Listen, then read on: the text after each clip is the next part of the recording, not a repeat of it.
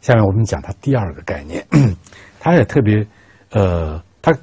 他也特别关心时尚，所以下面我们开始讲这个时尚这个概念。呃，西面的研究内容非常广，我们这里抽取金钱这个时尚，时尚是什么？现在大家知道都都非常非常非常这个流行的是英文叫 fashion，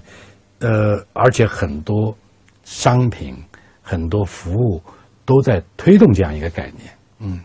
就说好像你这是时尚的事情，就是好的，就是有趣味的。就是这个呃呃有魅力有吸引力的，你到百度上去用时尚，你要做一个搜搜索，我觉得大概我上次好像查过，大概有一条以上啊，各种各样，从这个你的这个呃各种各样商品，包括护肤品啊啊，到这个呃旅游啊啊饮食起居啊运动啊啊各种各样呃到音乐电影文学的品味指导。这到底时尚到底是什么？究竟是什么力量使得时尚是无处不在、无孔不入，犹如空气一般弥漫在我们的生活当中呢？这个西米尔他对这个时尚的分析呢也是非常有洞见。他说：“人就人的生物性而言，人既需要动，也需要静；人需要运动，也要有安宁。”那么在文化领域中呢，就表现为什么静的一方面呢？它就表现为对社会群体认同的依赖。就我们这个人，他要保持一种稳定感，保持自我身份的同一性。说我归属于某个社会群体，我获得这个社会群体的认同，我就有什么？有一个归属感，有一个安全感。但是我有了归属感和安全感以后呢？我这个人好像就被淹没了，我这人就好像就不独特了。所以，人有安全感和归属感之后呢，他的另一面又需要什么？他需要标新立异，彰显自己的独特个性。这是他动的一面。就生物本身，它就有静、安宁和这个和这个运动的一面。那么，对于人来说呢，安全感、归属感是安宁的一面。得到大家的认同和大家趋同，这是安静的一面；但是它又有彰显个性、标新立异的一面，这是一个个体运动的一面。而时尚的秘密呢？时尚的全部秘密，它的魅力就在于双双重性。是什么双重性呢？它既可以标新立异，又可以被模仿；它既是新潮的，又是普遍流行的。所以，席米尔在时尚的哲学里面，他说。有这样一句话，他说：“我们寻求将社会的一致化与个体的差异化两种欲望相结合，而时尚只是这种结合的生命形式中一个显著的例子。”他的意思是啊，我们每个人都要寻求什么？寻求一致化，也要寻求个体的差异化，这都是我们的欲望。这两种欲望结合起来呢？有各种各样的形式，而时尚是一种显著的形式。大家想想，时尚这个事情，它之所以标新立异，它能满足你标新立异欲望，是时尚新潮呢，总是由少数人发起的，对吧？在在在一开始的时候，比如流行某种法式，流行某种这个呃衣服的款式，它具有明确的先锋性，就是前卫性，或者这样说。而且对时尚的这个对新潮的敏锐反应以及及时模仿呢，你要迅速，你迅速模仿了以后呢，你就可以跻身于少数什么前卫者的行列，你就可以获得与众不同的这个呃独特的自我标志。同时呢，这个呃有那种叛逆传统、标新立异呢，你会形成心理压力。但时尚呢，为你提供了一种集体支持。因为你不是一个人在战斗，你明白吗？比如说，我们讲那时候，现在有这个穿什么露脐装的女孩，在三十年以前那是完全不可接受的，你是完全要被人家围剿的。你现在穿露脐装，你你会面临这个压力，但是你不必，你不会孤立无援的与这个守旧传统来对抗，因为你穿了露脐装，你属于时尚一族，整个时尚群体跟你一起分担了。来自传统的这样一种那种保守的压力，跟你一起分担了所谓伦理和美学的风险。所以呢，时尚的前卫呢，使你拥有了独特的自我的优越感的证明，将你从平庸的这样一个日常性当中拯救出来；而时尚的流行性呢，又是你获得了集体性的身份认同，同时拯救了你的孤独。你明白吗？它实际上实际上的巧妙就是，它又是前卫的，又是流行的，它既是新潮的，又是安全的。所以要获得这种双重的拯救，你有一个办法，也是唯一的办法，你必须不断的追逐。因为如果你你懒惰了，你跟不上潮流了，时尚就会失去它的前卫性。你追求的是上一年的款式，是已经流行过了，out of date，是已经过去的事情了。这个这个是是是是太老派了，那你就你虽然很安全，但是你完全没有这个标新立异的作用。所以，要使你在时尚中获得这种双重拯救，什么叫双双重拯救？刚才讲了，就从平庸中拯救出来，你可以变得标新立异，同时。又从孤独中拯救出来，你可以有跟那些时尚一族的那样一种呃集体的呃身份认同，这种双重拯救，你就必须要不断的追求，要与时俱进，因为时尚总是什么转瞬即逝的。西米尔指出，他在时尚的哲学里面，他说，一旦时尚被广泛的接受，我们就不再把它叫做时尚，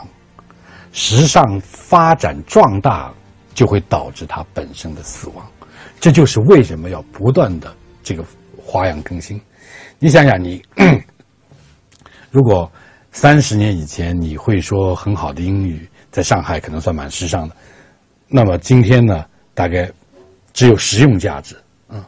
呃，你你没有什么时尚价值。但是如果你选择一个很冷僻的语言，比如说什么坦桑尼亚的斯瓦齐里语，虽然你足够。兴起这个语言，但不属于时尚，因为什么？它太过冷门了，没有人能够欣赏和分享，所以法语之类的可能是一个恰当的选择啊。它只在一个小圈子里流行，而且以这个法兰西的风情啊，这种浪漫文化有一种暧昧不清的关系，会使你卓尔不群，也跟这个粗鄙平庸的美国平民这个品味可以拉开距离。所以